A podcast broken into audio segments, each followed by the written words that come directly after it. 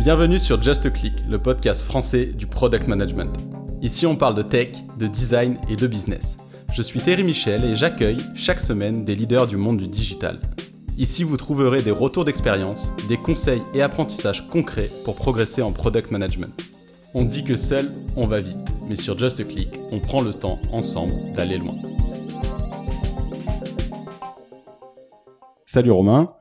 Salut Thierry. Merci euh, de me recevoir aujourd'hui chez, chez Tiga. Donc aujourd'hui, on va parler d'organisation produit, mais euh, contrairement à ce que j'ai pu faire dans pas mal d'épisodes dans le passé, puisqu'on peut lire pas mal sur sur les réseaux aujourd'hui, on va aller dans, dans des cas pratiques et du coup dans des retours d'expérience pour voir un petit peu entre la théorie et la mise en pratique, euh, reconnecter ces deux mondes, puisqu'il faut il faut les deux. Euh, mais l'idée là, ça va être de faire un épisode assez euh, assez centré sur sur la pratique de, de la mise en place d'orga produits. Donc avant de rentrer dans dans ce sujet, je te propose tout d'abord de te présenter, puis de, de nous présenter Tiga également. Bah, salut Thierry, moi c'est Romain, donc Romain Monclus, j'ai 35 ans, je suis un jeune papa, je travaille chez Tiga depuis 9 ans. J'ai fait une grande partie de ma vie professionnelle dans cette belle boîte. Euh, j'ai un background de product manager. Avant ça, j'ai fait une école d'ingé et un master sphere en école de commerce. Euh, et aujourd'hui, je suis directeur de notre practice euh, Orga, donc, qui vise à conseiller nos clients sur la mise en place d'organisations produits très clair, très clair. Du coup, donc voilà, tu viens de dire ce que vous faites, ce que vous faites chez Tiga pour ceux qui euh, qui connaîtraient pas. Donc au niveau orga produit, qu'est-ce que qu'est-ce que pour toi ça ça signifie? Qu'est-ce qu'on entend quand on parle d'organisation produit? On met souvent ça en, en parallèle avec les organisations projet. Euh, ou en tout cas en opposition plutôt. Euh, toi, toi, par quelle porte tu rentrerais pour définir un peu ce que ce que entends par organisation produit Alors euh, déjà, il y a un abus de langage. C'est quand on parle de produits, c'est souvent de produits numériques. Euh, parce qu'il y a aussi les produits physiques. Hein, et quand on travaille en corpo, on se rend compte que ben, ce qu'on appelle l'organisation de produits devient très complexe parce qu'on doit gérer des produits numériques qui s'inscrivent dans un business model qui est fortement porté par des produits physiques.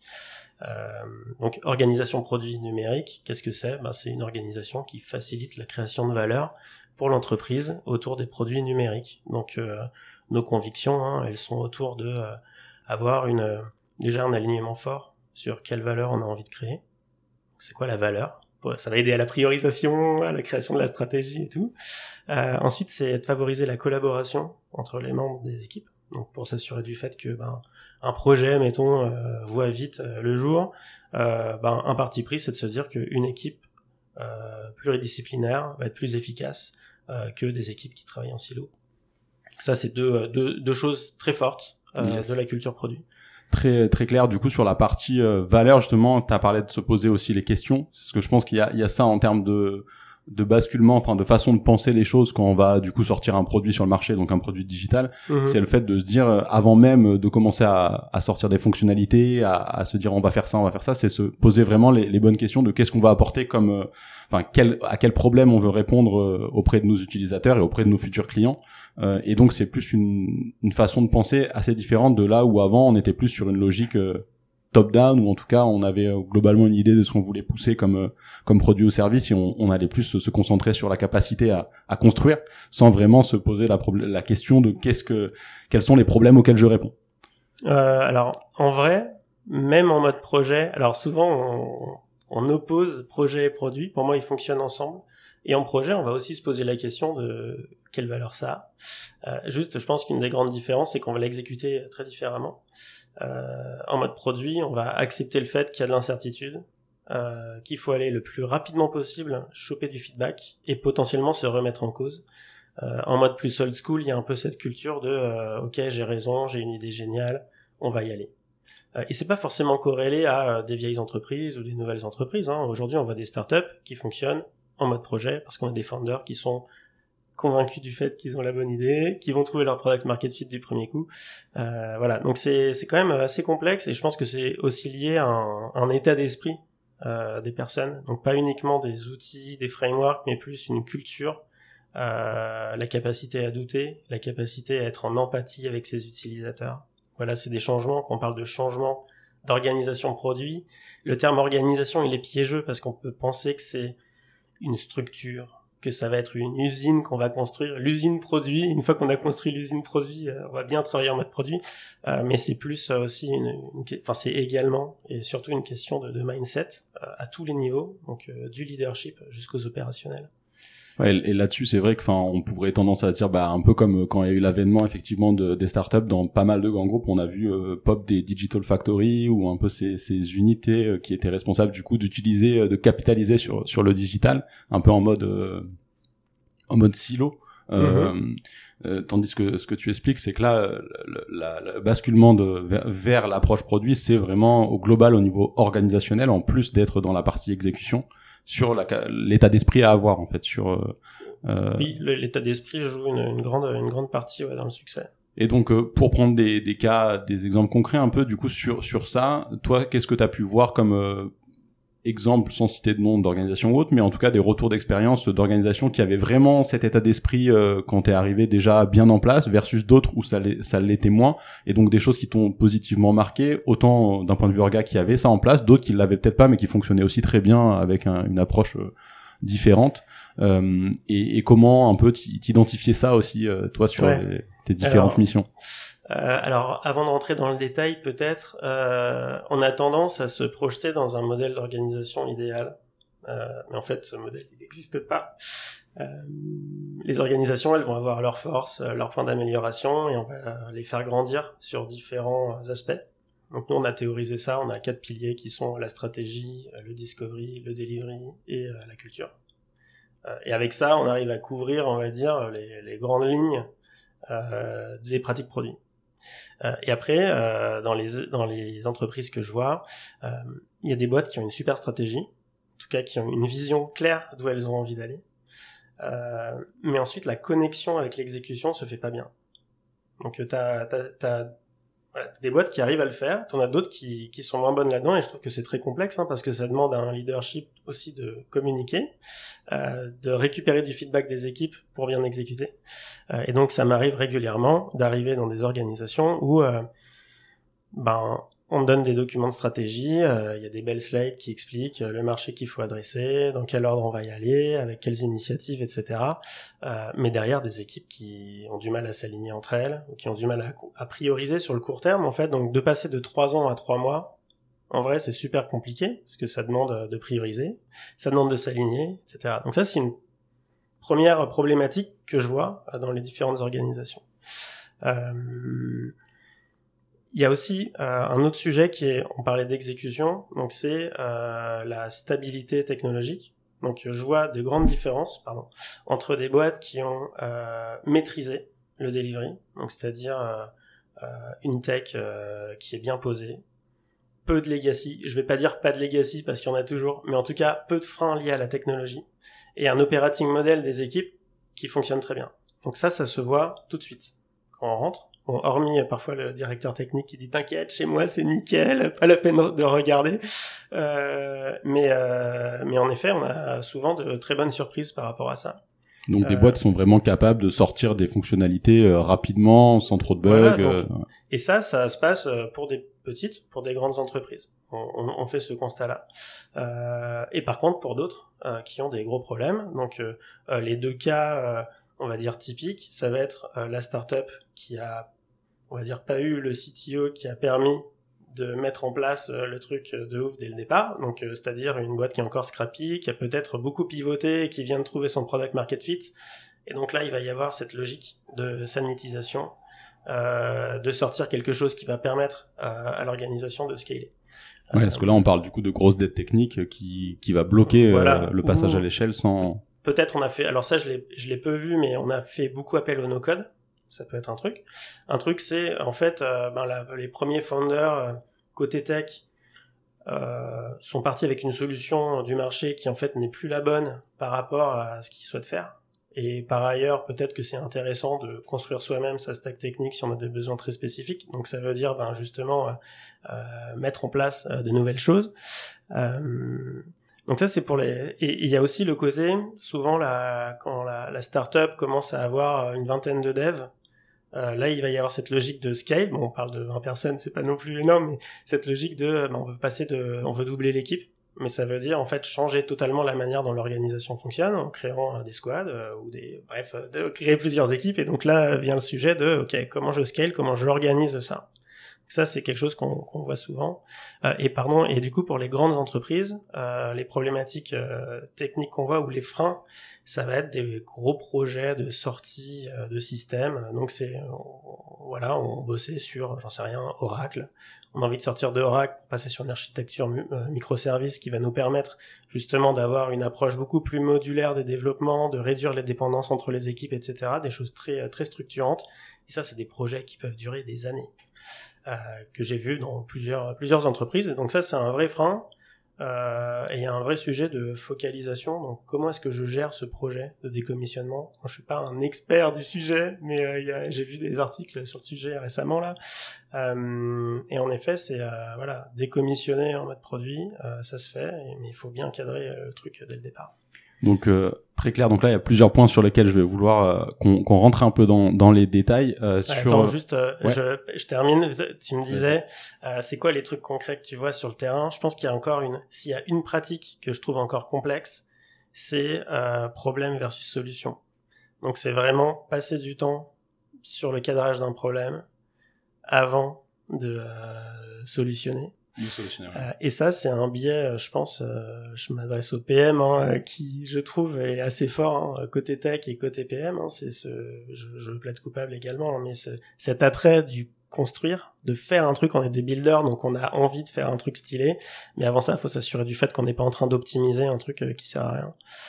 et ce, et cette gymnastique, je trouve qu'elle est pas encore acquise dans la plupart des, des environnements dans lesquels on intervient très très clair mais du coup tu me permets de rebondir là-dessus euh, mm. par rapport à ce que tu disais au début sur la problématique en fait d'alignement entre ce qu'une direction de boîte euh, va avoir en tête et la partie plutôt exécution et du coup le mm. bah, au niveau exécution pas trop savoir dans quel ordre prioriser les choses etc euh, comme tu viens de le dire, il y a aussi cette logique quand on pense euh, de, de, penser produit, ça veut aussi dire penser problème avant de penser solution. Donc, euh, quels sont les problèmes auxquels je veux répondre avant de partir construire des choses qui pourraient potentiellement ne servir à rien. Mais en même temps, quand tu parles d'une stratégie d'entreprise qui a été définie, on pourrait avoir tendance à se dire, bah en fait, les problèmes, la, la, direction de l'entreprise a déjà décidé quels étaient les problèmes, et nous, on n'a plus qu'à mettre en place tu vois ça c'est un discours euh, quand je parle avec mes pairs aussi euh, potentiellement que j'ai assez souvent donc toi toi comment tu réagis face à ça? Une équipe tu vois de PM qui est plus du coup sur la partie euh, aval une fois que la stratégie a été posée et que voilà c'est à deux ans c'est ça notre North Star métrique et que eux se disent bah en fait on n'est plus que des exécutants qu'est-ce que tu me demandes de penser au problème? Le problème il est déjà fixé quoi. alors c'est un c'est un sujet euh, qui m'intéresse énormément. Donc je donne une chez Tiga, je donne une formation sur la stratégie produit et on parle de ça. Euh, en gros, pour simplifier, on peut voir le sujet à deux niveaux. Le niveau qu'on appelle stratégique, c'est trois ans. Tu as le niveau tactique qui est six mois. Trois mois, six mois. Ces niveaux, ils sont imbriqués. Donc tu peux avoir une stratégie à trois ans et d'une certaine manière une stratégie plutôt tactique, mais ça reste quand même un cadre d'autonomie à six mois. Et du coup, il va falloir définir ce cadre-là. Donc le cadre, mettons, on prend une, une scale-up euh, qui a une stratégie à deux ans ou trois ans. Donc elle, elle va avoir euh, ses OKR stratégiques, en tout cas sa, direction à suivre.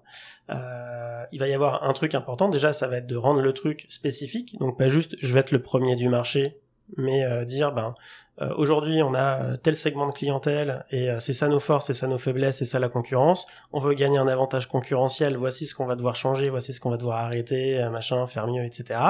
Donc voilà, là on est sur une vraie direction un peu plus spécifique. mais derrière, il va y avoir des projets, en effet, qui vont sous-tendre euh, l'exécution de cette stratégie, mais ces projets, on va pas aller jusqu'au bout de leur définition. On va dire, ben, euh, pour adresser tel, euh, tel, je sais pas, tel nouveau segment, on va devoir adresser une nouvelle géographie, par exemple.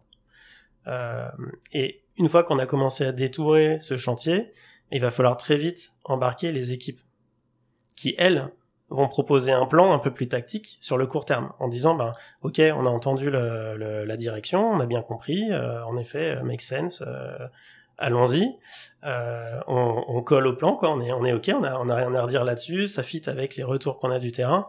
ben maintenant, vous, ce nous, ce qu'on vous propose, c'est qu'on connaît bien le sujet, on a déjà roll out de pays, ça a bien fonctionné de cette manière-là, on pourrait continuer, donc voici ce qu'on vous propose. Donc c'est cette discussion en fait qu'il va falloir opérer donc euh, ce, cette partie briefing et ensuite débriefing des équipes qui va devoir avoir lieu. ça c'est en vrai c'est compliqué à organiser et dans le rush de fin d'année, pour être très concret, hein, c'est parfois, ok, euh, la direction a mis du temps à définir son plan, à se mettre d'accord, à s'aligner, etc. Et donc, bah, en fait, euh, ça devient, euh, ok, faites ça, on est tous dans le rush, donc on n'a plus trop le temps de de d'élaborer.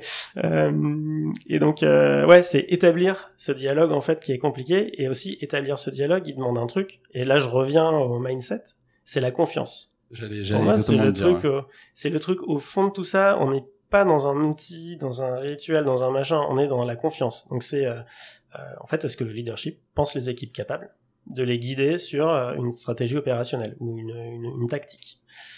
Et ça c'est le début en fait.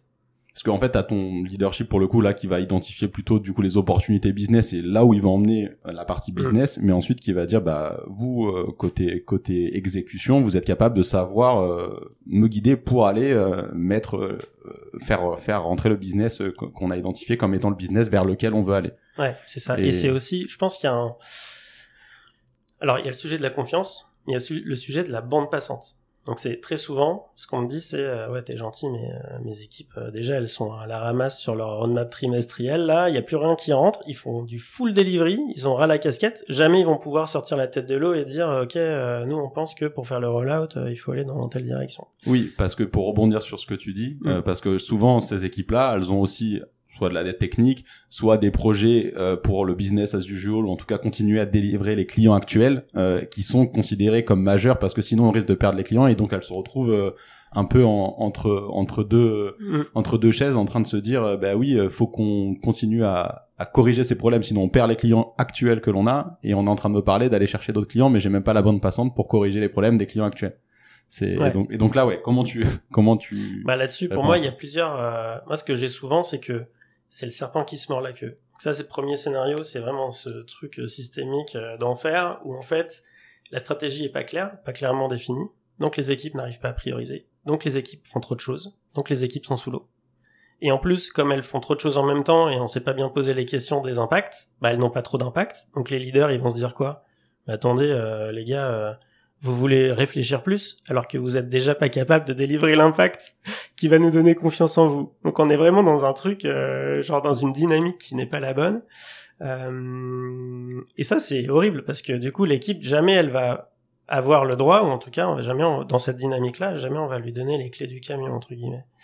Euh, donc là-dessus, moi ce que je, nous ce qu'on pousse, c'est de choisir donc c'est la simplicité. Rémi Guyot, euh, j'adore, qui a fait un passage chez Tiga.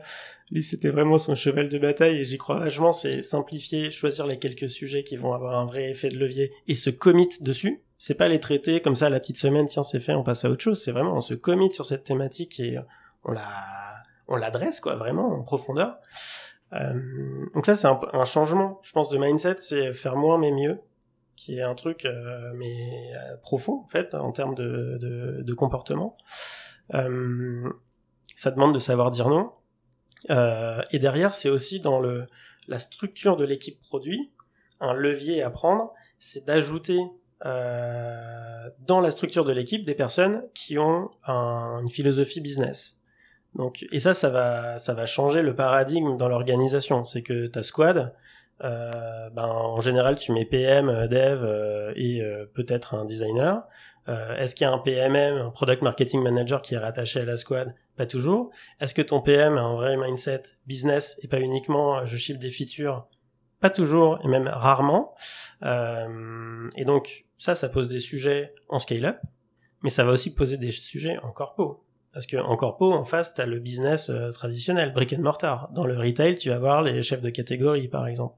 Comment est-ce que tu fais travailler un chef de catégorie et un PM ensemble pour qu'ils arrivent ensemble à une proposition? Euh, C'est pas, c'est très rarement le cas en vrai. Euh, donc tu vas avoir aussi ce levier qui va, en ajoutant des compétences business dans l'équipe produit, à lui donner une hauteur de vue euh, plus grande.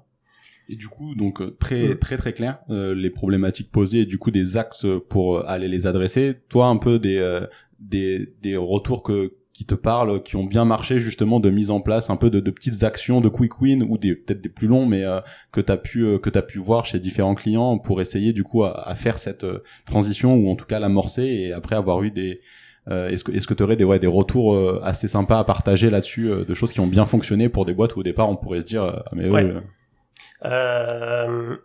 alors premier changement je pense sur cette partie euh, donner confiance et gagner en hauteur de vue. Euh, nous, c'était dans une dans une boîte euh, des médias. Euh, en gros, c'était un accompagnement à la base sur les OKR. Donc, on, on a on est allé dans l'organisation, on a regardé comment les équipes travaillaient. Euh, ce dont on s'est rendu compte, c'est qu'il y avait une forte volonté de mieux maîtriser son impact. C'est-à-dire, ok, super, on a une delivery factory, on livre des choses, mais derrière, on n'est pas capable de dire est-ce qu'on a, est a livré à créer un uplift significatif euh, de temps? Voilà. Ça, c'était un sujet. Euh, et on s'est dit, ok, on va faire deux choses avec vous. Il y avait, une dizaine d'équipes produits à accompagner. On va mettre en place des OKR et on va vous aider à mieux maîtriser la mesure. Et donc, dans un premier temps, c'était changer un peu la manière dont tu priorises, où euh, bah, tu mets tu vas mettre l'outcome, donc la finalité, comme euh, vecteur de ta roadmap. Donc euh, la manière dont tu vas visualiser les choses, ça va toujours être représenter l'impact que tu as envie de créer. Donc ça, ça crée un, ça crée un changement en fait d'état d'esprit. C'est que ton objectif, c'est plus de livrer la feature qu'on t'a demandé, c'est de répondre à l'impact que tu as fixé et que tu as validé avec ton management. Donc ça, ça, change un premier truc. Euh, mais pour y arriver, bah, il faut le mesurer. Donc je, là parmi euh, les auditeurs de Just Click, euh, je sais pas comment ça se passe, mais c'est souvent un vrai sujet. Et notamment dans les OKR, il y a, euh, il y a souvent, en ayant fait pas mal ce, ce travail-là, t'as le, un peu l'euphorie pendant l'atelier où tu te fais ouais génial, on va mesurer tout ça, ça va être trop bien. Et en fait le lendemain, ton data scientist te dit non mais vous avez fumé ou quoi? C'est impossible de mesurer ce truc, ça va jamais être significatif, etc. donc il y a ce, ce travail ben, d'intégrer les équipes data dans le travail. Donc ça, c'est pas forcément, euh, enfin, tu, tu vas pas y penser tout de suite. Donc euh, le premier round, tu vas te planter et peut-être la, la fois d'après, tu vas inviter l'équipe data si elle est pas déjà intégrée euh, dans tes workshops. Et derrière, ben, ça va être d'être capable de, de, de, créer les dashboards de mesure. Donc ça, c'est des choses qu'on a faites et on a vu que ça avait quand même bien changé la dynamique de priorisation. Et donc sur la partie la partie mesure parce que effectivement c'est mm. un des, des, gros sujets quand tu quand tu penses outcome based au lieu d'être sur de l'output parce que l'output c'est simple ta feature elle est là elle est pas là donc euh, pour le mesurer mais mais effectivement c'est pas la bonne approche quand tu veux faire du produit.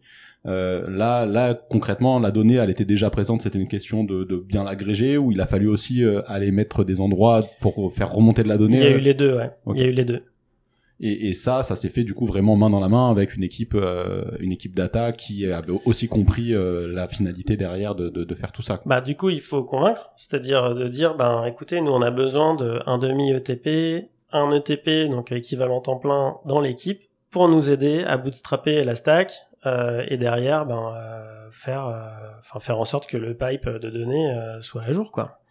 Euh, et donc ça, c'est là, en l'occurrence, c'était dans une dans une entreprise euh, assez grosse du secteur public, donc euh, il y, y, avait cet enjeu d'évangélisation. Du coup, ça me fait rebondir sur. Tu parles d'évangélisation, donc assez clair là, et merci pour le partage sur sur cet exemple-là, sur la partie donc en, pour revenir sur l'évangélisation et la formation aussi des collaborateurs en interne, parce que c'est vrai que là, ce dont on parle euh, des personnes qui sont assez ouvertes, euh, qui sont notamment dans des dans des boîtes tech ou qui sont dans les départements tech euh, des entreprises, on va dire que c'est des sujets qu'elles peuvent s'approprier assez rapidement à partir du moment où on leur explique en, quelques quelques workshops, en tout cas le l'idée la philosophie derrière. En revanche, sur des des, des verticales ou des métiers qui sont assez éloignés de la tech, ça peut être plus compliqué de comprendre tout ça, toute cette démarche. Moi, j'ai des, des, des, des, exemples qui me viennent en tête d'expériences personnelles où ou voilà des, avoir travaillé avec des, des, commerciaux qui étaient d'une autre génération qui me disaient euh, fais ce que tu veux, ton agilité, euh, tes, tes sprints, ce que tu veux. Moi, je veux que ça, ça sorte à la fin et que mon client est sans content. C'est ça qui, qui importe. Et du coup, c'est vrai que je trouvais ça assez complexe de réussir à expliquer euh, sans non plus passer pour euh, un autre dogme parce que ces personnes-là, en général, elles ont vu un paquet de transfo digital dans leur mmh. entreprise parce qu'elles sont là depuis euh, des décennies. et donc, elles se disent bon, c'est une énième transfo. De toute façon, la finalité reste toujours la même. Faut qu'on vende des choses et puis qu'on fasse rentrer de l'argent dans la société. Donc, comment toi, tu, tu as aborde cette question-là de la formation des collabs qui sont peut-être moins euh, tech justement. Ouais, euh, carrément. Euh, ben déjà, faut s'assurer du fait que tout le monde soit aligné sur le même dictionnaire. Donc quand tu dis des choses, euh, Est-ce qu'on se comprend? Est-ce qu'on parle de la même chose? Euh, Et aussi, bon, moi je parle en tant que consultant, mais quand tu viens de l'extérieur et que tu te ramènes avec ta boîte à outils et tous tes mots-clés, parfois il faut voilà, y aller mollo et reprendre les termes euh, utilisés en interne, bon c'est la base. Ensuite, si tu es interne et que tu as envie de, de, de, mener cette acculturation, euh, en effet, ce qui est important, c'est de faire ben, des premières phases de sensibilisation. Euh, donc pour euh, poser à plat justement le mindset, voilà, on parlait l'état d'esprit, les pratiques, et ensuite, je pense faire venir des gens de l'extérieur qui racontent, donc des homologues qui racontent, bah en quoi ça s'est bien passé d'appliquer telle chose et telle chose, de montrer par l'exemple, c'est super important. Donc là, as euh, tu fais venir tes, points de vue externes, et ensuite c'est dans le changement. Donc si tu as besoin de convaincre, mettons ta partie prenante de euh, travailler différemment avec toi pour euh, shipper davantage de qualité, bah, ce qui va marcher, ça va être la pratique. Ça va pas être euh, tiens tel framework ou tel article de Marty Kagan a dit que machin non non ça ça va pas marcher. Euh, il faut euh, dire ok on fait un test pendant trois mois on va on tester un nouveau truc on t'embarque etc et on fait le bilan. Et en général ben, il y a beaucoup de choses qui, qui changent en fait. Donc ça c'est c'est un truc à ancrer c'est qu'on a tendance à s'accrocher au framework parce que c'est logique c'est bien huilé c'est bien, on a euh, une Triforce euh, avec euh, des éléments très précis ou un beau diagramme de veine, etc. Bon, c'est bien pour le modèle mental, mais derrière, il va falloir, il va falloir prouver par l'exemple. Ça ouais, hyper intéressant. Enfin, t'as mis trois points là qui sont, en plein dans le mille à mon sens. Le premier qui est la partie vocabulaire en fait et utiliser les bons mots par rapport au contexte de l'entreprise, parce qu'effectivement, tu peux vouloir Enfin, si, si, tu utilises les mauvais mots, tu peux tout de suite braquer les gens, alors que c'est qu'une question d'avoir le langage approprié pour expliquer ce que tu veux expliquer. La partie évidemment pratique, euh, et euh, le troisième point que je trouve hyper intéressant, que, que j'avais déjà entendu aussi, euh, bah, un des épisodes récents que j'ai partagé, c'était avec Bastien Bastien Naudet, qui est coach agile, qui m'avait fait son son retour que dans certains cas, il faisait venir des équipes, d'autres équipes en fait, d'autres entreprises au sein des entreprises qu'il accompagnait pour leur montrer, pour qu'elles partagent aussi entre elles en fait un peu les freins, les choses qui avaient marché, etc. Et ça, je trouve que c'est un point intéressant quand tu parlais du coup de, de faire venir mm. ses homologues ou de prendre des, des exemples de comparaison. Quoi. Et aussi pour ajouter à ce sujet, moi c'est une tendance que je vois actuellement, euh, c'est euh, en fait je pense que les alors l'ayant vécu, je pense que ces 5 6 dernières années, l'enjeu des PM c'était de travailler de manière ultra smooth avec la tech. Ça c'était le c'était les années 2010. Euh, aujourd'hui, on est à un, un truc où en général, je trouve qu'il y a plus plus vraiment de sujet. Alors parfois ça peut coincer, mais plus pour des questions de soft skills ou de personnes qui s'entendent pas bien. Mais globalement, euh, l'agilité et comment le PM s'intègre euh, là-dedans, dans le modèle opérationnel, c'est plus vraiment un sujet. Le sujet là, il est tes équipes produit tech, elles sont structurées dans les entreprises. Et maintenant, c'est comment est-ce qu'elles bossent avec le business c'est là l'enjeu. Et du coup, les PM, mais j'ai vu là quelques articles popés ces dernières semaines sur les PM, arrêtez d'être euh, en train de vous regarder le nombril, là, euh, CEO du produit, machin, on se calme. Genre, vous faites partie d'une entreprise et euh, ben, vous devez aussi acculturer le reste de l'entreprise, ou en tout cas, ben, vous interfacer, en fait, et moins fonctionner dans votre coin. et donc, nous, c'est un sujet qu'on voit systématiquement. On a beaucoup de directeurs produits qui nous disent que leur enjeu numéro un, c'est de mieux bosser avec le business. Euh, donc voilà, c'est euh, cet enjeu d'acculturation, cet enjeu de comprendre aussi bah, pourquoi en fait euh, le product management va apporter plus de valeur à l'entreprise dans certains contextes. Ben là, ça, ça va être clé, ça va être clé. Hyper, ouais, hyper intéressant. Tu et tu, tu fais bien de rebondir sur ce point. Euh, effectivement, j'ai en tête un article euh, et j'ai eu aussi, euh, j'ai eu François de Bodinat, CPO de chez United, qui avait fait un article sur Tiga et qui était venu aussi partager son retour sur sur le sur le podcast. Exactement ce que tu viens de dire. Ce qu'il expliquait, c'était que quand tu es CPO, en fait, tes clients, euh, ce sont, euh, c'est le board et ce sont euh, les investisseurs de l'entreprise. Et, du coup, il faut euh, surtout comprendre leurs problématiques business à eux, comprendre leur PNL, comprendre comment eux bah, derrière vont présenter leurs résultats à leurs investisseurs pour aussi savoir bah, travailler avec eux. Et sur les rôles notamment plus head of CPO quoi. là où ceux qui sont plus dans l'opérationnel, bah, ils se concentrent sur sur les users mmh. effectivement pour pour délivrer là-dessus sur euh, la partie du coup euh, faire en sorte que, que les PM se rapprochent plus du business. Donc on voit émerger euh, en France en tout cas pas mal euh, le rôle du, du, product marketing manager. Euh, toi, c'est quoi un petit peu ton, ton sentiment et, et, comment tu, tu penses que, que le rôle de PM devrait évoluer sans voilà par rapport par rapport à ce, ce point-là? Moi, je te donne un peu mon, ma vision des choses là-dessus.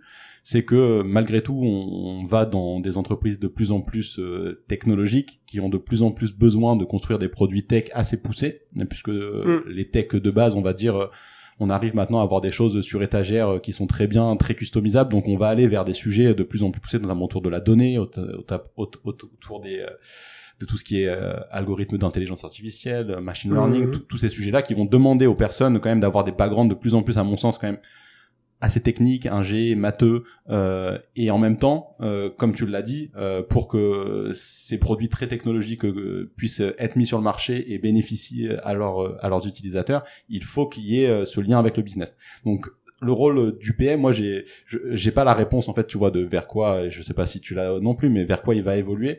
Je pense qu'il faut quand même qu'il ait un fort accent technologique, c'est-à-dire que pour moi un PM il a besoin de comprendre comprendre la tech et que je pense pas que ça soit antinomique le fait d'être capable d'être assez pointu techniquement et d'être capable d'aller vendre. Mmh. notamment les boîtes américaines tu vois on voit euh, euh, bah, les, les, les, parmi les gafam je veux dire ceux qui sont à la tête de ces boîtes là euh, c'est des ingés euh, qui ont des doctorats parfois voilà assez assez poussés sur les sujets technologiques. Toi c'est quoi un petit peu ta vision des choses et notamment sur le marché après français européen quoi, ça me fait penser aussi à la prise de position de Brian Chesky qui a fait un propos sur les PM en mode j'ai euh, qui a été compris euh, sous forme de j'ai arrêté les PM alors que pas du tout mais euh, mais oui carrément bah alors j'ai pas de j'ai pas frameworkisé la réflexion comme ça là. Moi ce qui me vient à l'esprit c'est que déjà il y a il y a plusieurs trucs à prendre en compte. C'est la place du produit dans l'entreprise dans le business de l'entreprise.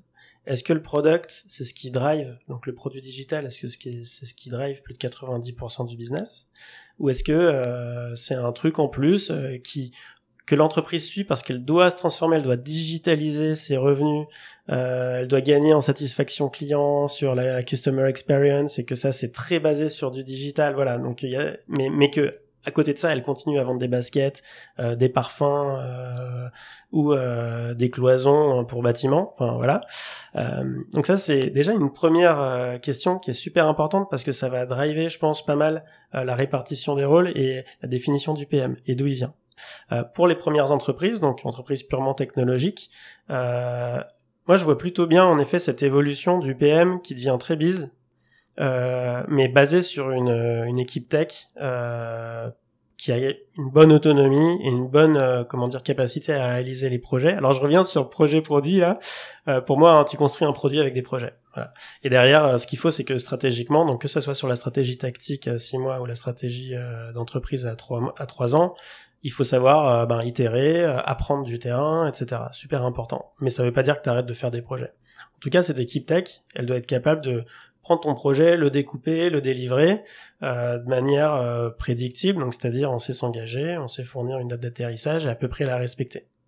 Euh, et que du coup dans ces entreprises-là, le PM peut prendre une, une, une facette plus business et owner davantage le business de, de, sa team, quitte à être incentivé sur le PNL, etc.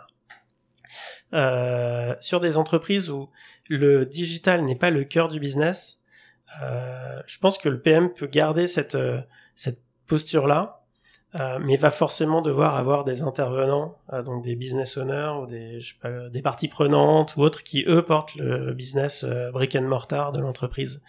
Euh, et tant qu'il n'y aura pas eu un renversement de situation où le digital devient l'asset principal qui crée du revenu, tant qu'on n'aura pas ça, je pense que cette, cet équilibre devra rester tel quel. Euh, et là-dessus, euh, j'ai pas de, ouais, j'ai pas de formule magique, mais c'est juste euh, clarifier en fait et surtout fluidifier les interactions entre PM et business owner. Ou et, et, le PMM peut aider à faire ça. On parlait de PMM, peut aider, notamment dans des contextes SaaS B2B. PMM fait le lien entre la stratégie sales acquisition et la stratégie produit. Et ça, ouais, sur tu donc très clair. Et effectivement tu fais bien distinguer euh, les deux types de sociétés celles qui sont des, des pure players comme on dit versus celles qui ont bah, je sais pas des, des secteurs du retail qui doivent digitaliser leur expérience. Parce que c'est pas effectivement la même chose quand tu as un, business historique ou quand tout ton business repose sur sur un produit digital. Donc très très clair. Sur le sur le rôle de PMM. Du coup, toi, c'est quoi un peu le parce que euh, ce, alors j'ai des épisodes à venir sur ce sujet aussi, euh, mais euh, comment tu vois toi le cette interaction entre, on parle du PM qui doit devenir donc plus euh, business, en tout cas qui va vers euh, se rapprocher de plus en plus vers vers le, le côté business, et ce rôle de, de, product marketing manager qui est aussi en, en soi cette interface là entre un PM qui serait peut-être plus orienté tech versus un qui serait plus orienté business. Je sais pas toi un peu ton, ton regard là-dessus sur comment est-ce que déjà il faudra tu, tu, ou ce que tu as pu voir hein, peut-être aussi en, en, cas en cas concret quoi, mhm. euh, plutôt que de, de se projeter hein. ça peut être des, des retours d'expérience euh, de, de, ce que tu as pu voir euh. tu veux dire entre le PM et le PMM ouais entre le PM et le PMM entre le PM en fait plus business et un PMM parce que du coup moi je pourrais me dire bah oui mais en fait ça va faire doublon tu vois je pourrais dire le, le le PM business il va savoir très bien travailler avec le marketing donc pourquoi on lui mettrait un PMM et et en, et en même temps, c'est pas pour rien que ce rôle est en train d'émerger. Donc, je, je, suis curieux d'avoir un peu ton regard. Euh, je t'avoue que j'ai pas la réponse. Euh, le PMM, à mon avis, sa valeur va être de euh, clarifier le positionnement produit avec les équipes, euh, je pense market, strat et sales, et faire des tâches. Euh, je pense qu'ils sont, qui vont être complémentaires à celles du PM. Après, je pense que ça va vraiment dépendre des contextes j'ai pas, j'ai pas la, la réponse. Non, mais très clair. Très clair. Comme je disais, de toute façon, il y a des épisodes euh, aussi à venir sur euh, sur ce sujet. Euh, sur euh, par rapport toujours pareil à, des retours d'expérience que tu as eu sur des, des, choses qui ont bien marché donc tu as partagé sur la culturation des, des, techniques un petit peu pour pour aider justement à culturer des, des, collabs qui étaient peut-être pas familiers avec avec l'approche produit euh, maintenant, si je prends un, exemple, enfin un point dont on n'a pas trop parlé, quand tu me découpais un petit peu les, choses que tu voyais euh, dans des boîtes qui fonctionnaient bien versus moins bien, les cas euh, où tu as des boîtes avec une grosse une grosse dette technique et qui doivent pour autant, enfin du coup, accélérer leur leur développement et la, la génération de la, création de business. Qu'est-ce que tu as pu voir comme chose du coup qui était complexe à craquer et que qui ont plus ou, moins marché en fait sur euh, aider ces boîtes à résoudre leurs problématiques Le plus complexe, c'est euh, c'est que tu as un chantier technique euh, d'ampleur donc euh, qui va coûter cher, euh, qui va prendre du temps et à côté de ça, un business qui continue à tourner. Donc c'est comment est-ce que tu continues à livrer ton service utilisateur et à le faire évoluer, à le maintenir et en même temps sortir des briques d'un système pour le mettre dans un nouveau. Euh, et là-dessus, euh, tu peux pas. Enfin, les erreurs, c'est de faire des vœux pieux du type. Euh, bah oui, on va tout friser, on va recoder, tout ça. Ça, ça, ça marchera jamais. Il y aura toujours une pression énorme du business qui fera qu'on devra faire les choses dans les deux systèmes en fait. Donc à mon avis, il faut plus l'accepter, mais derrière le piloter. Donc voilà, on, on, on, accepte que ben on va devoir certains use cases les faire dans les deux systèmes. Euh, et on va le sortir bout par bout euh, en raisonnant la valeur. donc je pense que la plus grande erreur c'est de pas piloter ce truc-là, euh, de pas se mettre d'indicateur euh, et du coup de se retrouver dans euh, tu vois un peu comme une transformation qui dure longtemps, qui fatigue tout le monde et en fait on n'en sort jamais et du coup la motivation baisse, les équipes ont plus envie de bosser dessus, plus de visibilité. Et voilà, donc c'est pour moi c'est vraiment un effort de dynamique euh, à créer. euh, parce que c'est c'est des sujets euh, c'est des sujets je pense le, le plus gros la plus grosse problématique alors t'as les coûts mais t'as la fatigue ouais ce que j'allais dire. la fatigue notamment des équipes tech quand elles doivent euh, abattre énormément de, de résolutions de bugs pour rattraper toute une dette technique. Et c'est souvent et ça se comprend hein, hum. venant moi à la base du monde de la tech le fait de dire bah au bout d'un moment non arrêtez de me demander des nouvelles features. Si vous voulez qu'on essuie la dette technique vous me laissez trois quatre sprints tranquilles pour qu'on puisse vous, vous nettoyer ça et en même temps tu es obligé de faire tourner le business as usual. Ouais. Euh, donc euh, donc là-dessus, je suis curieux de, de savoir toi sur euh, est-ce que tu as des un peu des euh, enfin le premier point que, que tu as dit, il, il, il, fait complètement sens de se dire, bah en fait, il faut pas justement rentrer dans cette logique, on frise et puis euh, une fois que c'est corrigé, on passe à la suite. Il faut euh, trouver cet équilibre qui est complexe. Euh, c'est pas pour rien que, que ce sont des sujets de toute façon qui reviennent, parce que c'est un mm. sujet complexe. Mais du coup, dans ce contexte de, de mise en place de cet équilibre entre bah, correction de dette technique et en même temps service, servir le, business as usual, de, de, de, choses qui ont bien fonctionné et un peu ce que tu peux toi avec avec le recul maintenant te dire ah oui c'est parce que il y a eu tel ou tel sujet sujet qui, qui, a été mis en place qui fait que ça s'est bien passé quoi. Ben il y a un sujet. Euh, alors j'en ai pas vécu 15 000 des trucs comme ça, mais euh, j'ai travaillé il y a quelques années chez Voyage SNCF quand il passait sur Oui SNCF. Donc pour ceux qui, qui, ont vécu cette époque où on passe du site un peu old school à Oui SNCF, donc c'était avant SNCF Connect. Hein. Euh, à ce moment-là, euh, il y a eu un vrai shift à la fois des expériences utilisateurs et de plateformes technologiques. Euh, et le choix qu'ils avaient fait, c'était de découper donc le parcours utilisateur et ensuite de sortir petit à petit le funnel et donc de le passer sur une nouvelle plateforme. c'était piloté, ils sortaient des nouvelles feature teams et ils avaient une core team legacy qui gérait le run. Euh, alors, tu avais toujours les complexités de bord, hein, qui sont le release management, etc. Mais euh, ils avaient plutôt bien industrialisé euh, l'approche. voilà, donc je trouvais que ça, ça s'était mieux passé que dans d'autres contextes, cette approche-là.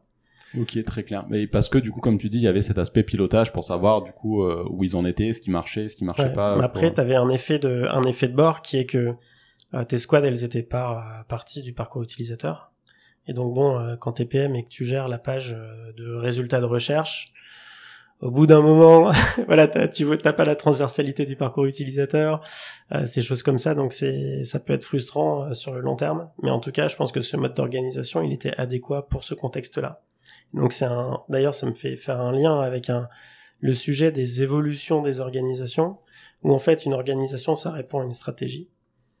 Euh, et en fait, ben, une fois que tu as atteint ta stratégie ou que tu te, au fait, euh, tu l'as suffisamment euh, adressé pour derrière pouvoir euh, ben, changer de cap ou fixer un nouveau cap, ben, le changement d'organisation devient nécessaire pour l'exécuter au mieux.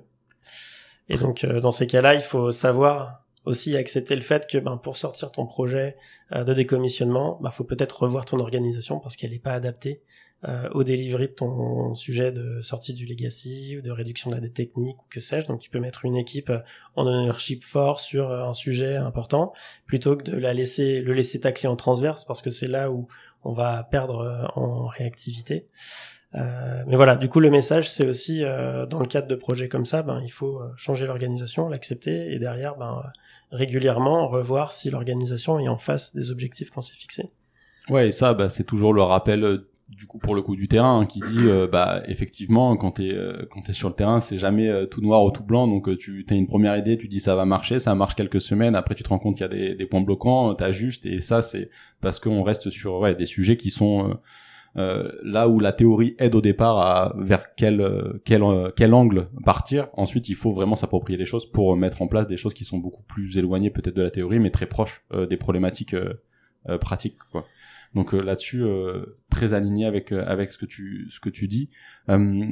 Ensuite, question, on, l'a quand même traité un petit peu là tout à l'heure, mais toi, un peu sur les cinq prochaines années, comment tu vois évoluer le métier du coup de product manager, et puis peut-être aussi à sens un peu plus large les les sujets autour de, de des organisations ouais produits comment tu vois t'as parlé du coup du, du CEO d'Airbnb qui avait fait un peu ce, ce poste euh, qu'il avait appris euh, enfin qui avait fait euh, qu'il avait expliqué en gros qu'il avait pas de product manager mais juste des product designers et qui travaillait très bien avec avec les équipes tech. Et donc ensuite il est revenu en arrière pour dire mais j'ai pas dit que, je tuais le, le, rôle de PM enfin bon c'était c'était assez assez marrant de voir aussi la levée de bouclier au moment où il a écrit ça de tous les PM qui disaient non non il dit n'importe quoi. Euh, donc toi un peu sur les années à venir comment tu vois évoluer ce, ce rôle qui on le comprend aussi je pense euh, de plus en plus, plus on se rapproche de la pratique, plus on voit à quel point c'est mouvant en fait les compétences, enfin les les les, euh, les techniques utilisées, les, les, mmh. choses et les outils et les outils, voilà. Mais euh, derrière, on, on, comprend aussi, je pense, en, trame de fond, les soft skills qui sont très importants pour pouvoir euh, être capable justement d'assimiler ces ces changements et de les intégrer de manière la plus douce possible dans les entreprises. Ouais, donc ce que tu dis est pertinent et tu poses déjà les axes. Alors je t'avoue que j'ai pas réfléchi des heures sur la question. Euh, je pense, bon là c'est d'actualité et tout, mais euh, si on se pose la question de l'IA et de comment elle va changer le workflow d'un PM et, euh, et sa répartition de ses tâches, euh, ça peut être un changement majeur d'un point de vue économiser du temps sur certaines tâches, que ça soit de la veille marché, que ça soit de la rédaction de tickets, de collaboration avec les équipes tech, etc. Ensuite, un outil, ça va jamais changer les soft skills du PM et son rôle en fait de leadership au sein de l'équipe. Euh, ça, je pense, c'est difficilement délégable hein, ou automatisable. Euh, et donc, euh, donc c'est là-dessus qu'est la valeur, et c'est en ça, à mon avis, que ça disparaîtra pas.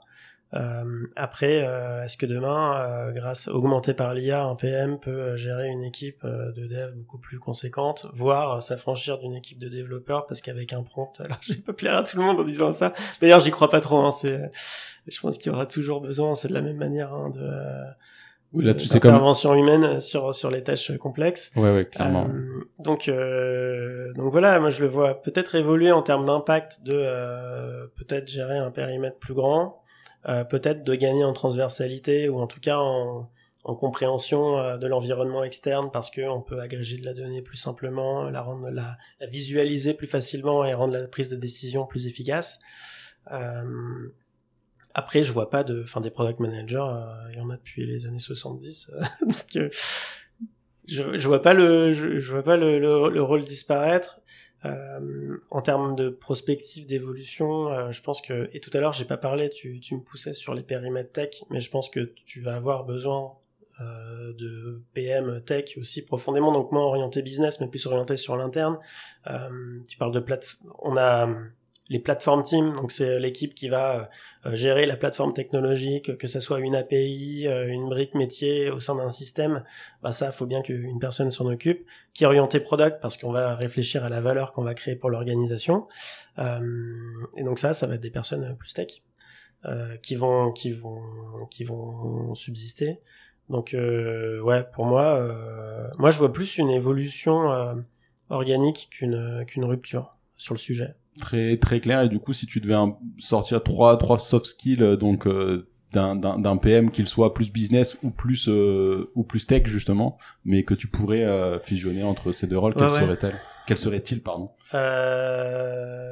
Je pense qu'il y a une une grosse dose de leadership latéral quand t'es PM tu t'es pas le manager de ton équipe. En tout cas pas toujours. Moi je le vois très rarement euh, qu'un mettons qu'un PM manage ses devs par exemple. Ça ça peut arriver mais c'est rare. euh, donc ça, ça demande euh, euh, déjà ton équipe, c'est l'embarquer dans un objectif par ben, comment on dit la l'inspiration par la, force de conviction. voilà la, force de, de conviction négociation et aussi euh, voilà capacité à donner un cap commun.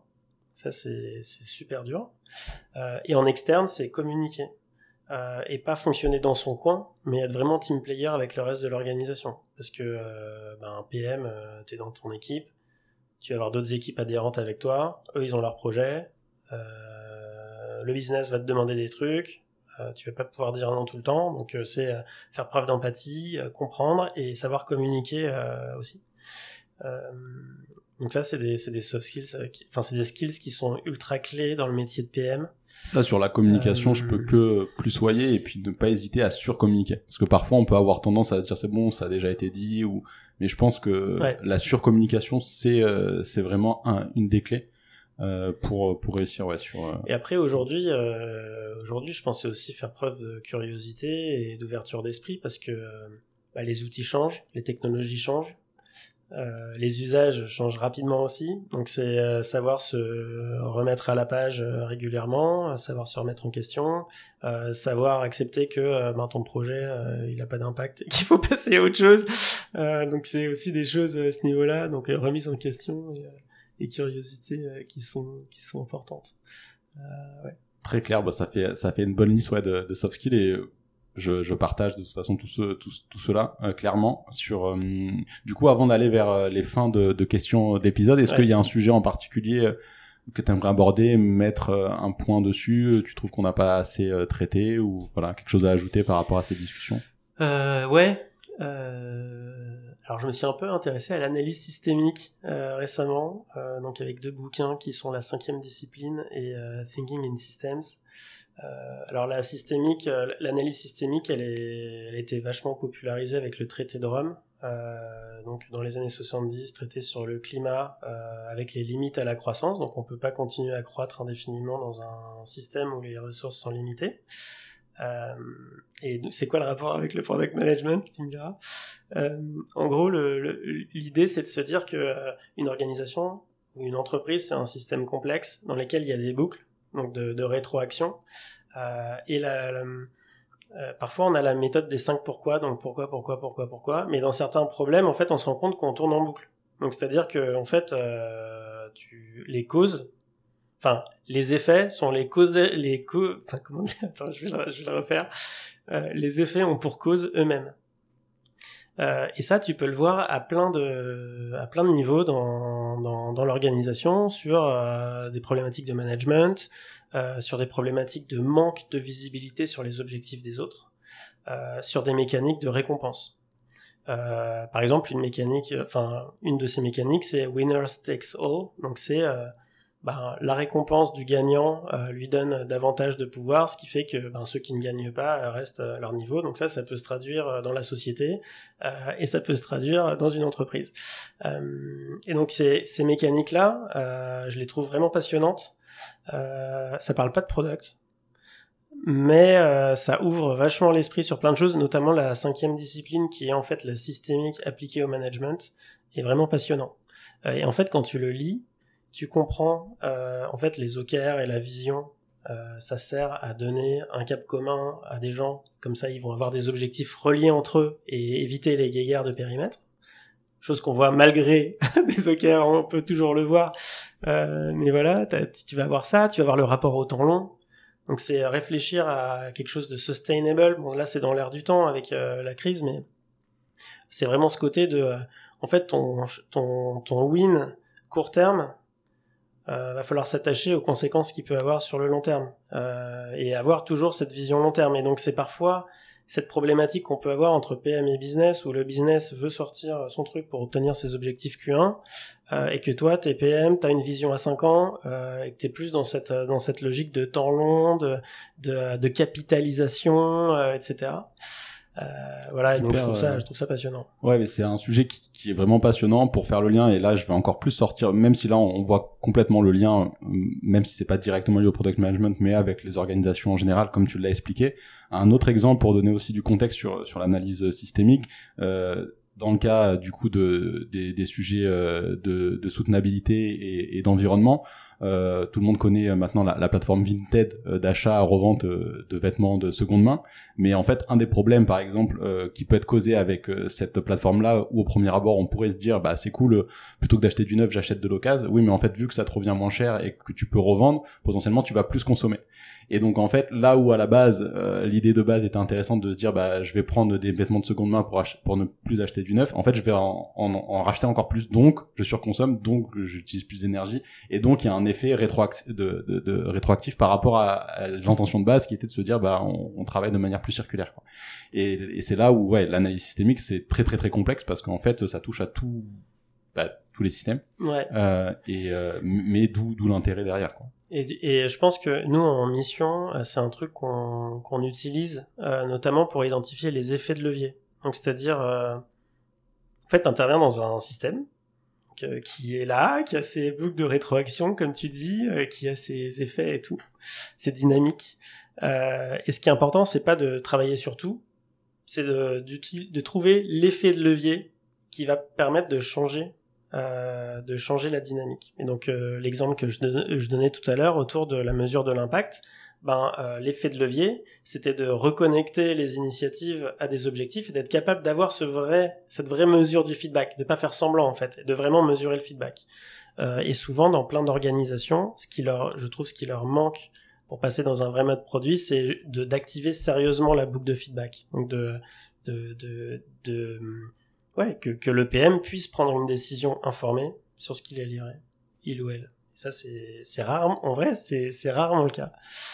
Effectivement, ouais, très euh, très clair. Ben, merci en tout cas pour euh, pour ce partage, Romain. Et donc pour aller vers mes, mes deux questions de, de fin d'épisode, euh, est-ce que donc tu as une conviction forte avec laquelle en général quand tu la partages avec tes pairs, tu te retrouves en désaccord ou en tout cas une conviction en tout cas qui peut être un peu clivante, pas spécialement nécessaire d'être en désaccord avec tout le monde, mais conviction forte. ouais, moi c'est alors c'est la différence entre PM en startup et PM en corpo euh, ou en scale-up ou que sais-je. Euh, on parlait de soft skills tout à l'heure. Euh, pour moi, il n'y a pas, il a pas un monde en fait qui sépare les deux. Euh, je crée pas deux mondes, le monde des corpos et le monde des startups. Je parle en termes d'organisation si on revient sur le sujet. Hein. après, moi, j'ai plutôt, j'aime bien considérer les choses dans leur globalité. mais voilà, pour moi, c'est important de se dire que voilà, il n'y a pas de, pour moi, il n'y a pas de, séparation entre les deux. Et c'est vrai que euh, parfois, on a tendance à entendre, ben oui, euh, c'est deux mondes très différents. On voit dans la communauté qui se parle peu. Euh, Tigar participe à l'organisation de LPC, la Product Conf. Product Conf, c'est ultra, ultra startup, scale-up, écosystème produit. Alors ça, change petit à petit, hein, mais je vois que dans les grandes entreprises, les PM se sentent pas forcément faire appel à, comment dire, appartenir à cette communauté. Alors que bah pour moi ça reste le même euh, même euh, le même métier. Mais ouais on voit des comme ça des effets. C'est assez intéressant de, le voir que on a des ouais, des écosystèmes qui se parlent assez peu alors que pour moi ils ont plein de choses à, échanger et à partager assez ouais assez clair pour rebondir sur ce point. Moi je, je dirais que ma vision là-dessus, c'est effectivement qu'il y a des liens clairs, clairement entre entre les deux les deux jobs, euh, puisque ça reste ça reste quand même beaucoup de de points en commun, notamment sur la partie soft skill. Après, effectivement, sur la façon dont c'est exécuté, la façon dont tu vis le job au quotidien, c'est peut-être là qu'il y a quand même des différences assez mm. fortes. En corpo, t'as beaucoup de politique, donc t'as peut-être des aspects sur la partie soft skill qui sont pas les mêmes nécessaires que ceux que tu vas avoir dans des environnements très très rapides qu'on peut trouver euh, dans, dans des startups ou scale-up. Mais de toute manière, euh, à plus échanger ensemble, ça, on, peut que tous y gagner. Donc euh, là-dessus, je te rejoins à 100%. Euh, et donc pour aller vers euh, la dernière question, c'est un peu les, euh, les ressources, les choses qui toi te nourrissent intellectuellement. Donc tu as déjà commencé à, à, toucher du doigt en parlant de, de l'analyse systémique, qui est, je trouve hyper intéressant. Ouais. Est-ce que tu as d'autres points euh, Ouais. alors j'ai ouais j'ai lu j'ai lu des bouquins en plus de boulot cette année. mais j'aime bien la littérature aussi qui permet aussi de, ben, de sortir la tête du taf et de s'inspirer. Euh, mais là, en termes de bouquins de taf, j'ai lu euh, l'essentialisme, je crois, de euh, Gregor McGowan. Tu pourras mettre le lien. Yes, yes, je mettrai. Euh, c'est un peu, c'est un bouquin de, comment on dit, de, de, de pratique personnelle sur qu'est-ce qui est vraiment important pour toi et d'arrêter de diffuser son effort dans mille directions différentes et de choisir les sujets vraiment importants. Euh, c'est un bouquin qui m'a aidé parce que cette année euh, chez Tiga en interne, donc j'ai monté euh, cette équipe Orga là. ça a demandé vraiment du focus sur des sujets et tu prends une place dans l'entreprise où tu as bah, beaucoup de personnes qui te demandent plein de choses, donc faut réussir à faire des choix. Moi, je suis d'un naturel plutôt à vouloir faire plaisir aux gens, et donc et donc ouais, réussir à garder résolument un cap et pas se perdre dans les détails. Euh, et j'ai trouvé ce, ce, bouquin assez inspirant. Euh, voilà, même si bon, il fait 200 pages, et je pense qu'en 50 pages, euh, c'est ça exactement. Euh, je pense que GPT-4 te fait un super résumé du bouquin. Euh, voilà, donc ça, ce bouquin, j'ai bien kiffé. Euh, et sinon, sinon, j'écoute beaucoup de musique. et même si c'est pas, enfin, c'est introspectif en fait. Mais j'aime beaucoup les musiques répétitive avec un peu de voilà qui mettent en transe et euh, je euh, je trouve qu'il y a un côté euh, ça te clean l'esprit bien voilà donc aller à un concert et voir un groupe qui joue fort des trucs répétitifs moi j'adore. Top. Ça c'est je pense que c'est la première fois que j'ai ce, ce retour là et je le trouvais hyper intéressant c'est un peu de la méditation en fait. exactement. Mais je trouve ça hyper intéressant comme comme comme point pour pour s'enrichir aussi personnellement. Ben en tout cas, je te remercie beaucoup euh, pour tous tes partages, Romain, pour ton temps. Et puis si des personnes sont intéressées de toute façon par euh, te contacter, est-ce qu'elles peuvent le faire direct via LinkedIn? Est-ce qu'il y a un, un forum sur Tiga ou autre si ils veulent continuer les échanges avec toi ou Ouais, sur euh, contactez-moi sur LinkedIn. C'est le bon. Hmm. Top. Bah merci Romain. Avec plaisir. Ça y est, l'épisode est terminé. Si celui-ci vous a plu, vous pouvez me soutenir en laissant une note et un commentaire sur votre plateforme d'écoute préférée. Aussi, n'oubliez pas de vous abonner à l'émission pour être sûr de ne rien manquer. A très bientôt sur Just Click, le podcast français du product management.